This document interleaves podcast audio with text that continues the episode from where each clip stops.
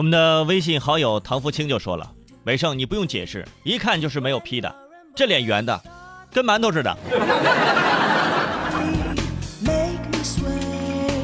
这还有朋友说：“这哇，你这是拍韩版的《上海滩》的赶脚。”我跟你说，我生错年代了，我要生在那二三十年代，我不就许文强吗？我跟你说啊。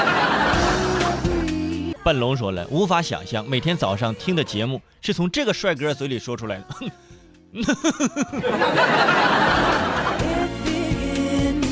哎，行了啊，就收拾情绪啊，关注我的微信公众号“男闺蜜大圣”，回复“帅呆了”可以看一看啊。如果有兴趣，可以打印出来贴到床头。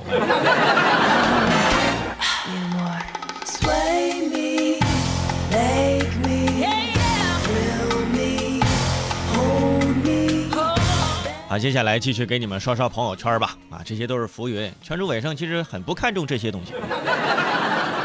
我看中什么呢？刚刚已经说了啊，看中这个年底的时候这个年终奖。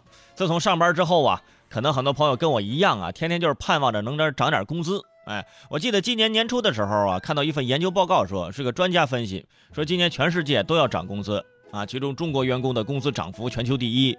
啊，可以看出来啊，瞎说。你 看，幸亏没有透露这位专家的名字，不然他可能都活不过腊月。我跟你说，不过呢，确实也有涨工资的公司，比如说之前我节目关注的这个格力啊，呃，这个之前我们看到了，说这个格力呀，说给所有的这个员工，格力空调的员工啊，涨工资一千元，哎，加一千块钱。你想，每人一千元，这每个月他得多给多少钱呢？对吧？所以说，很多朋友啊都觉得哇，董明珠真棒啊。啊，董明珠最好了，啊，涨个工资，你就以为董小姐真的是单纯的像安河桥下的清澈的水吗？那你就很傻很天真了。在经历了每个人加一千元工资的喜悦之后，嗯，现在出现反转了，因为最近呢，哎，格力的员工啊，哎，收到了这样的一条通知邮件啊，这个通知邮件上是这么写的，哎，标题是关于呃使用格力手机的通知，哎，这么个邮件，该邮件显示。春节后，格力全体员工必须全部使用格力手机。记者就向格力内部人员求证，啊，该人士确认这一消息，并表示员工购买价格为格力手机一代啊一千二百元，格力手机二代是三千三百元，涨的工资还不够买手机的，员工自己还得倒贴，哎哎，这让刚刚。长队排起长队买了苹果七 Plus 的这个员工就非常的伤心呢，我这我还得换格力。上面说的内部人员啊，还告诉记者说，按照格力往年这发年终奖的惯例呀，根据员工工资级别不同啊，年终奖由现金加格力产品两部分组成，格力产品的额度大约哎占个人年终奖的百分之三十，也就是说呢，员工可以用部分年终奖换购格力手机。对于格力的做法啊，有些网友就表示是赞同的啊，认为支持自己生产的东西啊，就要从自己开始。如果你自己都不用，你别人你别人怎么用呢？是吧？啊，自己员工都不用自己品牌的手机，你还想你想卖给谁？对不对？也有网友觉得这强制性这不太好，你这个做法剥夺了员工自主选择的一个权利啊。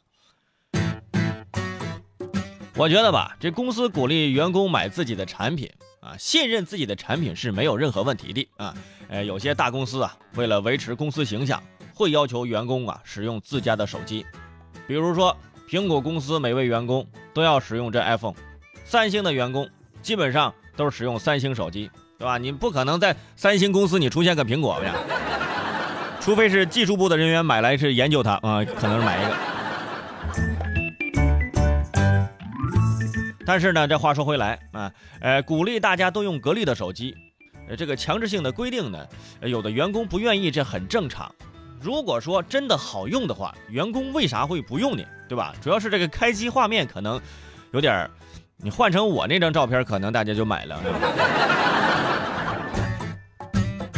所以我就想起来了，前一段时间啊，呃，好像是十二月份，二零一六年的十二月份，在召开的第十五届中国企业领袖年会上。格力电器董事长董明珠，他那个演讲，他那个演讲我就是全都看完了的。我当时记住这么一句话，他说呀，哎，总有一天，他会呃看到大家都开着格力的车，打着格力的手机啊，控制着家里的温度，啊，他觉得以后未来的生活应该是这样的，啊，还得开着格力的车呀。